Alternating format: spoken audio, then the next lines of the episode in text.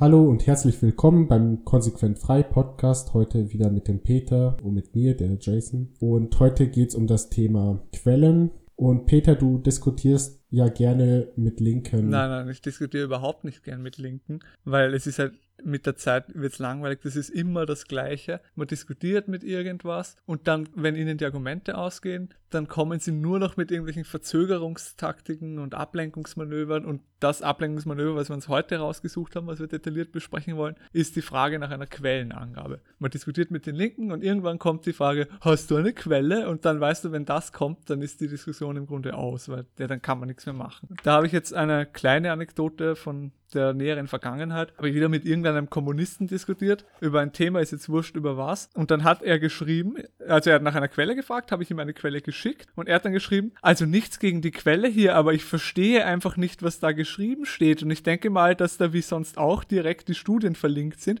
was mir nun doch zu viel zum Lesen wäre. Von daher wäre ein am besten deutscher Zeitungsartikel, der eine solche Studie zusammenfasst, am besten. Also man sieht schon, er ist im Grunde zu faul, die Quelle zu lesen. Und dann hat er noch nachgeliefert, wird. Und am besten wäre es dabei noch, wenn die Zeitung schon als seriöse Zeitung bekannt ist, sodass auf jeden Fall klar ist, dass das wohl so richtig ist, was da steht. Also wir sehen in dieser, in diesen zwei Nachrichten von dem einen Typen schon fast alle klassischen äh, Ablenkungsmanöver der Linken, wenn sie mal die Quellenfrage stellen. Erstens, er fragt nach einer Quelle, ich schicke ihm eine Quelle und dann ist er zu faul, sie zu lesen. Ja, warum hat er dann gefragt, wenn er sie nicht lesen will? Und zweitens, er sagt gleich im Vorhinein, dass meine Quelle im Grunde unseriös ist und möchte eine Mainstream-Quelle, eine sogenannte seriöse Zeitung. Und wir wissen ja alle, was das heißt, wenn eine Zeitung seriös ist, sodass auf jeden Fall klar ist, dass das wohl so richtig ist, was da drin steht. Als würde in den sogenannten seriösen Zeitungen immer äh, was Richtiges drinstehen. Also das ist so unsere Anekdote für den Einstieg und das Thema ist, wie gesagt, heute die Frage nach der Quellenangabe. Ja, also da musste ich äh, schmunzeln, weil das habe ich tatsächlich auch schon oft erlebt. Aber eigentlich ist es ja eine berechtigte Frage. Also Quellen sind doch wichtig oder etwa nicht? Ja, gell, man denkt sich so, Wissenschaft, man muss doch Quellen angeben. Aber es kommt halt auf die Situation stark drauf an. Weil es gibt verschiedene Arten von Argumenten. Es gibt logische Argumente und empirische Argumente. Wenn man jetzt ein logisches Argument macht, dann braucht man dafür keine Quelle, weil Logik ist universell und jeder kann ein logisches Argument machen, ohne dass er irgendeine Quelle dafür braucht. Und oft tun Linke so, wenn man ihnen ein logisches Argument macht, wenn sie dann nicht mehr wissen, was sie sagen sollen, tun sie so, als wäre das eigentlich eine empirische Aussage und fragen nach einer Quelle dafür. Aber ich brauche ja keine Quelle für eine logische Herleitung. Das kann ja jeder selber sich überlegen, ob das jetzt logisch ist oder nicht. Eine Quelle hilft da überhaupt nichts. Und in dem Fall, wo Quellen tendenziell schon wichtig sind, ist, wenn das ein empirisches Argument ist. Wenn man irgendwelche Daten zitiert und dann fragen sie nach einer Quelle, gut, dann ist die Frage erstmal berechtigt, weil, ja, woher kommen die Daten? Habe ich mir die einfach ausgedacht, um da einen, einen Punkt zu machen? Oder sind das halt echte Daten? Sind das seriöse Daten oder nicht? Habe ich jetzt die ganze Wahrheit gesagt oder irgendwelche Teile der Daten verschwiegen. Also das sind die empirischen Sachen, wo es im Grunde um Daten geht. Aber wir sind ja, das haben wir auch in den anderen Folgen immer wieder angedeutet, wir sind Gegner vom Empirismus, weil wenn man empirische Daten hat, die durch irgendeine Studie in irgendeiner Statistik gesammelt worden sind, die Daten allein, die helfen mir einem nichts. Selbst wenn man gute Daten hat, braucht man ja immer eine Interpretation. Und auch allein schon, wie die Daten erhoben worden sind, kann tendenziös sein und kann das Ergebnis verfälschen. Oder wenn man die falschen Stichproben auswählt, dann kriegt man ganz andere Daten, als wenn man die richtigen macht. Und auch auf die Art kann man schon viel schummeln. Aber das Wichtigste ist eben die Interpretation. Weil wenn wir jetzt da Daten haben und wir sehen irgendeinen Zusammenhang zwischen verschiedenen Dingen, das heißt ja noch lange nicht, dass das eine das andere verursacht oder das andere das eine oder ob sie jetzt eine gemeinsame Ursache haben. Das ist aus den Daten alleine nicht klar ersichtlich. Für die Interpretation braucht man immer eine Theorie. Also etwas, das versucht, äh, logisch die Dinge zu erklären. Und die Interpretation ist halt wichtiger als die Daten an sich. Und äh, das, Problem ist halt oft, dass Linke nicht so sehr diesen Unterschied zwischen logisch und empirisch verstehen. Und dann wollen sie für die Interpretation auch eine Quelle, obwohl das halt wieder eine, eine Art logische Aussage ist. Na gut, also sagen wir, wir haben den Linken dann irgendwelche Daten gegeben. Was passiert dann? Der Klassiker ist, sie sagen, das ist eine unseriöse Quelle. Okay.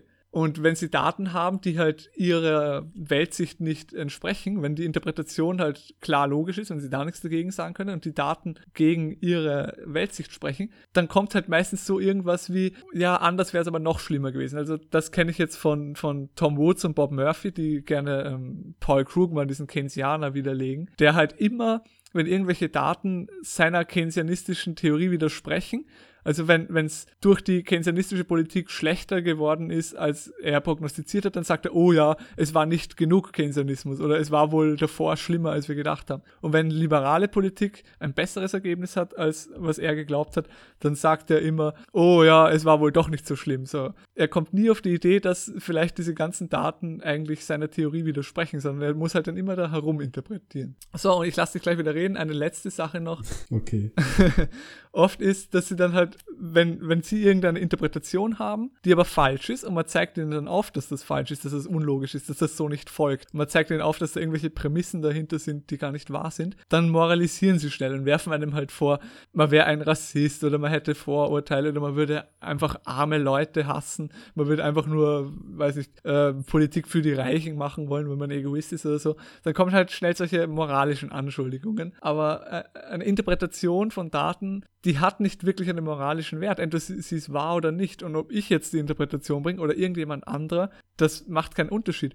Wenn ich jetzt irgendeine Interpretation sage, dann sagen sie vielleicht, ich bin ein Rassist, aber was ist, wenn ein Schwarzer genau die gleiche Interpretation sagen würde? Das, der Wahrheitsgehalt einer Aussage ist ja nicht abhängig davon, wer die Aussage macht. Also da personifizieren sie dann eben gerne irgendwelche Aussagen und, und tun dann so, als wäre es moralisch böse, das zu sagen. Nicht als wäre es logisch falsch, worum es eigentlich geht, sondern moralisch böse. Also das war jetzt sehr lang. So, Jason, du kannst jetzt auch mal was erzählen. Ja, du hast jetzt einige Sachen angesprochen. Ich weiß gar nicht, wo ich da anfangen soll. Ich denke, die Empirie ist oft äh, für diese Linke nur eine Ausrede. Manchmal ist die eigentliche Quelle nur eine Google-Suche entfernt. Also oft ist es echt wirklich nur der erste Treffer. Und ich weiß, was du meinst. Diese Linken sind einfach nie zufrieden. Entweder ist die Quelle unseriös oder sie ist angeblich von der Ölindustrie finanziert.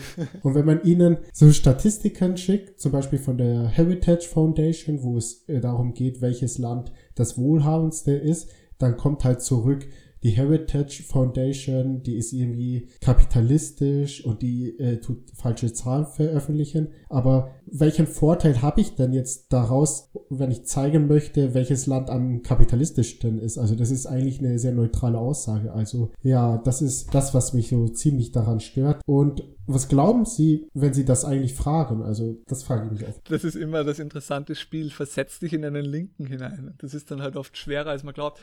Also, was, was denkt sich ein Linker, wenn er nach der Quelle fragt? Ich, in den seltensten Fällen, glaube ich, ist es wirklich so, dass er sich denkt, oh, eine neue, eine neue Ansicht. Ich bin gespannt, wo das herkommt. Ich möchte mich weiterbilden. Ich möchte das Buch lesen oder so. Das ist eigentlich fast nie so. Also ich glaube meistens, dass sie glauben, dass du entweder dumm bist und ungebildet bist und das, was du sagst, einfach falsch ist und sie wollen halt herausfinden, dass, oh, du hast gar keine Quelle, das ist nur irgendwie aus dem Hörensagen von irgendwelchen rechten YouTubern gehört oder so. Also, dass sie Dummheit dir äh, unterstellen oder dass sie dir Bosheit unterstellen, dass sie glauben, dass du absichtlich irgendwer herummanipulierst und, und Leute da anlügen willst und Hass schüren willst und die Leute da gegeneinander aufstacheln willst. Also sie glauben halt, dass du ein böser, böser Rechtspopulist bist, obwohl ich ja eigentlich libertär bin und jetzt nicht wirklich mit Rechtspopulismus zu tun habe. Oder halt, sie wissen einfach, dass sie die Diskussion verloren haben, dass sie da jetzt keinen Ausweg mehr haben, weil ihre Position einfach zerstört worden ist. Und dann kommt halt das Ablenkungsmanöver. Ja, schick mir mal eine Quelle, dann sagt man, ja, google doch selber. Und dann, nein, nein, du sollst meine schicken, dann schickt mir den halt irgendwas. Und dann ist es eine unseriöse Quelle, wie so oft. Also ich weiß nicht, was sie sich denken, was ihre Motivation ist, um nach Quellen zu Also fragen. vermutlich mag, glaube ich, alles stimmen, aber ich finde den ersten Punkt besonders interessant, also dass die glauben, dass man selber dumm und ungebildet ist, weil wir beide waren ja auch in höheren Schulen. Also du hast Matura und ich Abitur und ja, dann hat man so blöde Fächer wie Deutsch oder Englisch und dann lernt man halt, welche Zeitungen und welche Medien besonders seriös sind und welche halt nicht. Und dann als seriöse Zeitungen werden dann immer so Zeitungen wie die FAZ hingestellt oder der Spiegel oder die New York Times und die sind grundsätzlich immer seriös. Und diese Linken haben so eine gewisse Arroganz, weil sie glauben, sie waren in der Schule und deswegen wissen sie mehr als andere und äh, sie glauben grundsätzlich keine alternative Medien, weil das, was in der Schule gesagt äh, wurde, das mag ja stimmen. Also das ist deren Denkweise. Ja, sie glauben halt, in der Schule haben sie gelernt, welche Zeitungen seriös sind und sie kommen halt gar nicht auf die Idee, dass das vielleicht gar nicht stimmt. Und zufälligerweise, oder natürlich wir glauben nicht, dass es Zufall ist, sind all diese seriösen Zeitungen sehr, sehr links. Und alles, was unseriös ist, ist halt entweder wirklich irgendein Pöbelblatt wie die Bildzeitung oder so, oder es ist halt rechts. Die alternativen Medien, die sind natürlich alle unseriös. Ich kann mich erinnern, als ich in der Schule war, ist schon ein paar Jahre her, da haben wir dann in Deutsch gelernt, wie Rechtspopulismus funktioniert. Ja, die haben das so gedacht, die zeigen uns jetzt, wie das Böse funktioniert, so Leute manipulieren und bla bla bla. Und halt, es gibt eine Wir-Gruppe und es gibt die bösen anderen, denen man immer alles in die Schuhe schiebt. Oh, und da haben wir halt gelernt, wie Rechtspopulismus funktioniert und wie böse das ist. Und die Leute, die das glauben, die sind dumm und werden ja nur verführt von irgendwelchen Bösewichten. Und wenn man äh, seriös und intelligent sein will, dann muss man immer kritisch und differenziert sein. Aber bei denen heißt es halt kritisch und differenziert, das heißt einfach nur links sein und alles glauben, was der Lehrer sagt. Und Libertarismus, das hört man natürlich überhaupt nicht in der Schule. Ja, und der Jason und ich, wir bringen ja gern mal irgendwelche Anekdoten, wie dumm Linke sind. Und wir wollen halt so lang schlecht über Linke reden, bis unsere Zuhörer das alles glauben. ja, wir sind die Rechtspopulisten, vor denen euch eure Alt-68er Deutschlehrerin gewarnt hat. ja, genau. Ich habe in der Schule gelernt, wie Populismus funktioniert und jetzt wende ich es an. Und das Lustige ist halt auch immer in der Schule so, da kriegt man dann im Deutschunterricht oder im Englischunterricht, auch in anderen Fächern natürlich, aber besonders in Deutsch und Englisch, kriegt man dann so einen Text serviert, aber man hat nie irgendwie einen rechtspopulistischen Text bekommen. Man kriegt immer diese FAZ-Artikel, aber nie irgendwie einen Artikel aus äh, Kompakt oder so. Und Kompakt ist jetzt nicht das beste Medium, aber nur als Beispiel.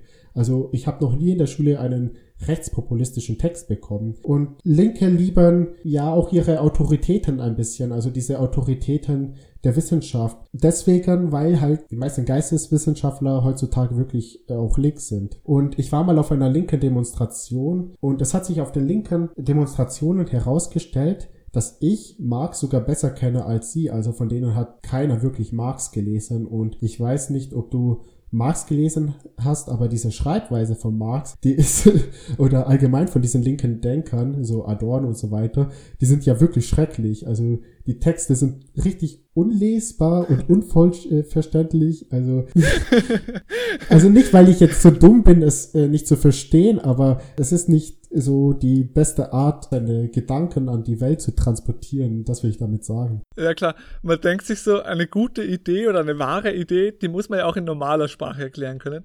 Und es ist wahrscheinlich auch so ein bisschen eine Strategie von den Linken. Sie schreiben halt in richtig komplizierten Sätzen mit komischen Wörtern, komischen Formulierungen, richtig unverständlich. Und dann ja, wenn jemand das nicht versteht oder jemand nicht das lesen will, so, ach, du bist ja ungebildet, du liest ja nicht den großen Meister, bla bla bla. Aber es ist einfach unverständlich, die schreiben einfach schlecht. So schreibt doch niemand, der eine gute Idee verbreiten will. Die verstecken halt, wie dünn ihre Argumente eigentlich sind, hinter diesem nervigen Geschwafel, was man einfach nicht lesen will. Noch eine Anekdote dazu. Vor kurzem, erst vor ein paar Tagen, da wollte ich irgendwas über Adorno nachschauen, ist ja der, der Ober, über drüber Kulturmarxist, wollte irgendwas über ihn nachschauen und habe seinen Wikipedia-Artikel gelesen, ja. Und dann ist da ein Abschnitt Kritik oder sowas und da steht dann, ja, ihm wird vorgeworfen, dass er in komplizierter Sprache schreibt und dass niemand das versteht. Und dann in dem Wikipedia-Artikel Seiten über Seiten wird erklärt, dass das ja gar nicht stimmt und dass er ja doch äh, in, in einfacher Sprache schreibt und dass man das doch verstehen kann. Und der Wikipedia-Artikel selber ist schon in richtig unverständlicher Sprache so dass man das einfach nicht lesen will. So, die schreiben in unverständlicher Sprache, wie verständlich doch Adorno eigentlich ist. Und die Leute, die das lesen, die kommen sich dann halt einfach dumm vor. Aber man ist nicht dumm, wenn man nicht linke Texte lesen will. Die sind einfach so geschrieben, dass sie maximal abstoßend sind. Man kann das gar nicht verstehen, weil es einfach nur blödes Geschwafel ist in linken Büchern. Also wenn es ziemlich offensichtlich wäre, was du halt dort liest, dann würde es dann keiner mehr glauben. Aber dadurch, dass es halt unverständlich ist, denken die Leute, ja, das ist so kompliziert, das kann ich doch gar nicht verstehen. Ja, jetzt kommen wir also in das zweite Thema, was wir haben, nämlich der Zustand der akademischen Welt und wie, wie furchtbar das einfach ist. Da haben wir schon wieder eine Geschichte, nämlich die Sokal-Affäre, kennen vielleicht manche Zuhörer schon, von 1996 ist das. Also das ist ein Physiker namens Alan Sokal, der ist leider selber auch irgendwie links, aber er hat halt zumindest eine Kritik an diesem kulturmarxistisch-postmodernen äh, linken Gedankengut. Und der hat 1996 einen Aufsatz geschrieben mit dem Titel, jetzt übersetzt auf Deutsch, Die Grenzen überschreiten auf dem Weg zu einer transformativen Hermeneutik der Quantengravitation. Hört sich schon einmal nach blödem Geschwafel an. Und er hat halt diesen Text geschrieben und dem Magazin namens Social Text, ein Kulturwissenschaftsmagazin, hat er das geschickt und der Text ist publiziert worden. Und nachdem der publiziert worden ist, hat er aber sich offenbart und hat zugegeben, dass der gesamte Text völliger Schwachsinn ist, dass der komplett unwissenschaftlich ist und dass er halt einfach nur in diesem postmodernen Soziologen-Jargon lauter Blödsinn geschrieben hat, der halt überhaupt nicht stimmt und dass er damit eben austricksen wollte und herausfinden wollte, wie unseriös eigentlich diese postmoderne Sozialwissenschaft ist. Also in dem Text, damit man jetzt ein bisschen sich was darunter vorstellen kann, geht es darum, dass Quantengravitation, und das Wort klingt imposant, aber eigentlich ist es nur der Versuch, die Relativitätstheorie und die Quantenphysik zu vereinen und da auf eine gemeinsame Grundlage zu bringen. Jedenfalls der Text sagt, dass die Quantengravitation progressive politische Implikationen hat und dass was völliger Blödsinn, weil wie die Natur jetzt auf der zugrunde liegenden Ebene läuft, hat er überhaupt nichts mit Politik zu tun. Und dass ein morphogenetisches Feld, was irgendein esoterischer New Age Schwachsinn ist, eine Theorie der Quantengravitation erklären könnte. Also halt Esoterik und, und Realitätsverleugnung, komplizierte Sprache, alles zusammengemischt. Und dieser Artikel ist halt publiziert worden. Und da hat er halt gezeigt, wie schlecht eigentlich die wissenschaftlichen Standards sind. Oder sein Soziologie-Magazin, die haben überhaupt nicht einmal einen Physiker gefragt, ob er das peer reviewen kann. Das haben einfach nur Soziologen peer reviewed. Und weil eben das Ergebnis des Texts äh, links war und ins linke Weltbild gepasst hat, haben sie den toll gefunden und publiziert, ohne irgendwie den wissenschaftlich zu prüfen. Und das hat dann natürlich Runden gemacht da und einen Skandal ausgelöst. Ja, also da, da sieht man mal, in welchem Zustand die wirklich sind. Also es ist nicht so, dass wir da böse rechte Verschwörungstheoretiker sind, die da irgendwie die Wissenschaft anfeinden, sondern die Wissenschaft, also diese akademische, institutionalisierte Wissenschaft, ist halt wirklich in einem schlechten Zustand überhaupt nicht wissenschaftlich. Also das stimmt schon, was wir sagen. Das ist nicht nur irgendwelche rechte Propaganda. Ja, also ich weiß gar nicht mehr, was ich dazu sagen soll, weil es einfach zu gut ist. Ich weiß nicht, was davon noch die Steigerung ist. Also ich wollte eigentlich noch was über CIRAM erzählen. Die Leute, die bei CIRAM registriert sind, die stecken auch häufig hinter den Wikipedia-Artikeln und die sind ja extrem links eingestellt, aber halten sich selber für sehr intellektuell und sie wissen immer alles besser und alles andere ist Esoterik oder Verschwörungstheorie oder was auch immer manches mag sogar stimmen, aber manche Sachen sind einfach frei erfunden. Und ich bin nicht jemand, der auf Bürokratie steht, aber äh, diese Psiram-Seite hat halt nicht mal ein Impressum. Also die sind ja eigentlich selber nicht seriös, wenn sie sich nicht mal trauen, ein Impressum zu zeigen. Ja, du hast ja vorher gesagt, Sokal-Affäre, ob man das noch toppen kann. Da habe ich äh, gute Neuigkeiten für dich. Die Sokal-Affäre ist noch getoppt worden. Und zwar äh, unter dem Titel äh, Grievance Studies Affair also das könnte man übersetzen mit vielleicht Jammerstudienaffäre. Da haben drei Autoren, die halt auch äh, Wissenschaftler sind, haben nicht nur einen, sondern mehrere komplett blöde Texte zu Themen wie Kultur und Queer und Race, Gender, Fat Studies, lauter solchen komischen Linken. Keiner, dass es überhaupt Fat Studies gibt. Hören zu lauter solchen blöden linken Themen, haben die Texte geschrieben, die halt auch völliger Schwachsinn waren. Einfach nur um diese Magazine zu treuen. Und da sind halt auch einige Texte akzeptiert worden. Also die haben so in der Größenordnung von 20 Texten geschrieben und einige davon glaube sieben, äh, nagelt mich jetzt nicht auf der Zahl fest, sind tatsächlich publiziert worden und einige weitere sind zu dem Zeitpunkt, wo das Experiment beendet worden war, zumindest noch nicht abgelehnt worden. Okay, und ich, ich lese euch jetzt einfach mal ein paar Sachen vor, erzähle euch ein paar von den lustigsten Texten, die es alle in anerkannte offizielle Magazine für solche Geisteswischen geschafft haben. In einer Studie, da haben sie Hunde untersucht und festgestellt, dass äh, Hunde ähm, andere Hunde vergewaltigen und diskriminieren und andere Hunde unterdrücken und haben dann halt gesagt, dass man daraus auf das sexuelle Verhalten der Hundebesitzer schließen kann und dass Männern und Hunden ihre Neigung zu sexueller Gewalt abtrainiert werden soll. Halt völlig blöd, ist publiziert worden und einer von den Peer-Review-Trotteln hat dann gesagt, dass ja, dass das schon bedenklich ist, weil das verletzt die Privatsphäre der Hunde, wenn man ihre Genitalien beobachtet. Gut, nächst, hat, und hat eine Auszeichnung gekriegt, dieser Text. Nächster,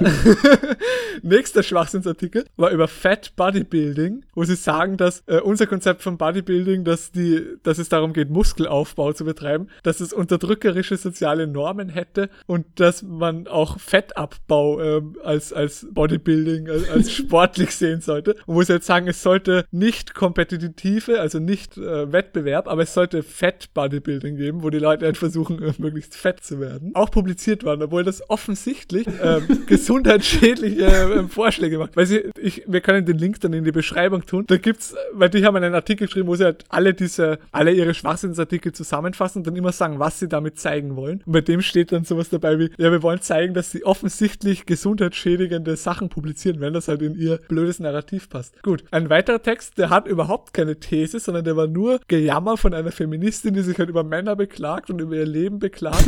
und ein großer Teil dieses Textes ist mit einem Computer, der halt irgendwelche Jammergedichte erstellt, zufallsgeneriert worden. Es war einfach nur männerfeindliches Gejammer, ist auch publiziert worden. Der hat das von Professoren und Wissenschaftlern, hat dieser Text das durch das Peer Review geschafft und ist in ein Journal gekommen. Das kann man sich ja nicht ausdenken. So, einen habe ich jetzt noch, oder zwei habe ich noch. Einer unter dem Titel Unser Kampf ist mein Kampf. Solidaritätsfeminismus als intersektionelle Antwort auf Neoliberalismus und Choice-Feminism. Und da haben sie äh, Passagen von Mein Kampf genommen und halt die die Signalwörter geändert, dass halt, halt, weiß nicht, nicht die Juden, sondern die Männer die Bösen sind und halt den Kontext geändert, aber im Grunde mein Kampfpassagen zitiert, ist auch publiziert worden und gelobt worden von den Peer-Reviewern. Und der letzte, den ich jetzt besprechen will, aber es gibt noch viel mehr, war einer, wo sie über feministische Astronomie schreiben, wo sie jetzt sagen, dass so die klassische Astronomie ja männlich ist und böse und patriarchal, bla bla. Und man sollte halt auch Astrologie beachten, also dieses weibische Horoskop-Blödsinnszeug, was überhaupt nicht wissenschaftlich ist, sondern halt auch irgendein Esoterik ist, hat es auch ins Magazin geschafft. Äh, oder na, der hat nicht ins Magazin geschafft, aber er, ist, er war halt so gerade, als das Experiment abgebrochen worden ist, noch im Review und ist nicht abgelehnt worden. Also das waren jetzt nur ein paar. Wir tun euch den Link in die Beschreibung, hoffentlich vergesst was nicht. Und dann könnt ihr euch das selber durchlesen. Das ist wirklich lustig zu lesen, wie sie da ihre ganzen Schwachsinnsartikel zusammenfassen. Also diese Sachen, die zeigen halt echt, was ich eh schon gesagt habe, diese ganzen Geisteswissenschaften, das ist wirklich, wirklich, wirklich nur linker Blödsinn. Das sagen nicht wir, weil wir Rechte sind und irgendwie konservativ sind, sondern es ist wirklich linker Blödsinn und hat nichts mit Wissenschaft zu tun. Und das möchte ich auch den Zuhörern mitgeben. Ja, also das waren jetzt diese paar Geschichten, die ich da erzählen wollte. Ja, also abschließend kann ich dazu nur sagen, dass ich glaube, dass die ganze akademische Welt heutzutage, äh, nicht die ganze, aber ein Großteil der akademischen Welt, vor, zumindest die Geisteswissenschaft. Ja, vor allem die geisteswissenschaftliche, ja, die geht nicht wirklich wissenschaftlich vor und da geht es eigentlich nur noch um Autoritäten. Wer hat die meisten Diplome, wer hat am meisten peer-reviewed Artikel und wer hat am meisten zitiert und beziehungsweise von wem ist am meisten zitiert worden, so müsste es richtig sein. Und ja, es geht hier eigentlich nur noch um, ja, dieses Autoritätendenken und nicht mehr wirklich um Wissenschaftlichkeit. Ja, weil wenn man eben, wenn man halt Dinge erforscht, die nicht so angesehen sind, dann wird man halt einfach gefeuert oder echt verächtlich gemacht und verspottet. Also die, wenn du, du musst, wenn du in den Geisteswissenschaften bist, dann musst du einfach linken Blödsinn publizieren, sonst kommst du da gar nicht erst rein in die Magazine. Ja, das ist genauso wie bei Wikipedia. Da, bei Wikipedia wird man ja nur zum Sichter, wenn man beispielsweise viel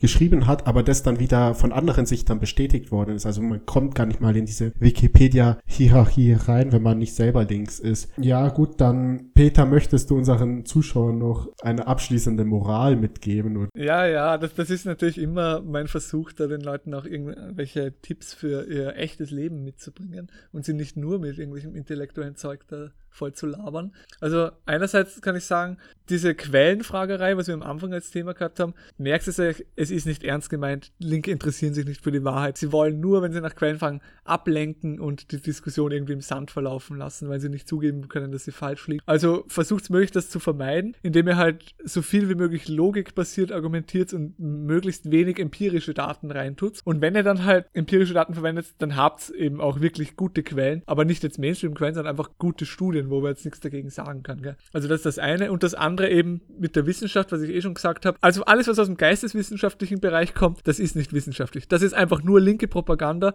Und wenn euch irgendjemand mit irgendwelchen Geisteswissenschafts-Scheißartikeln kommt, das müsst ihr einfach nicht glauben. Das stimmt nicht. Das hat nichts mit Wissenschaft zu tun. Diese Geisteswissenschaft, wer dem glaubt, der ist einfach blöd. Das ist nur noch, ja, linke Esoterik, linke postmoderne Schwachsinnstheorien. Es hat einfach nichts mehr mit Wissenschaft zu tun. Und da müssen wir auch selbstbewusst sein und einfach das sagen und sagen, nein, das hat nichts mit Wissenschaft zu tun. Schleicht euch mit diesen dummen Artikeln. Wir interessieren uns nicht dafür. Das ist einfach nur noch Blödsinn. Ja, also wir müssen halt, wir, wir dürfen nicht mehr so Respekt haben vor, vor dem, was Wissenschaft genannt wird, weil das, was Wissenschaft genannt wird, äh, ist nicht Wissenschaft, zumindest im geisteswissenschaftlichen Bereich von der heutigen Folge. Hast du noch was zu sagen? Nee, also dann verabschieden wir uns und dann hören wir uns beim nächsten Podcast. Ja, also wer mit uns in Kontakt treten will, der kann auf Telegram vorbeischauen. Der Link ist in der Beschreibung und ich hoffe, dass wir nicht vergessen, auch den für die Grievance Studies reinzutun. Also ja, dann bis zur nächsten Folge. Macht es gut und tschüss. Tschüss.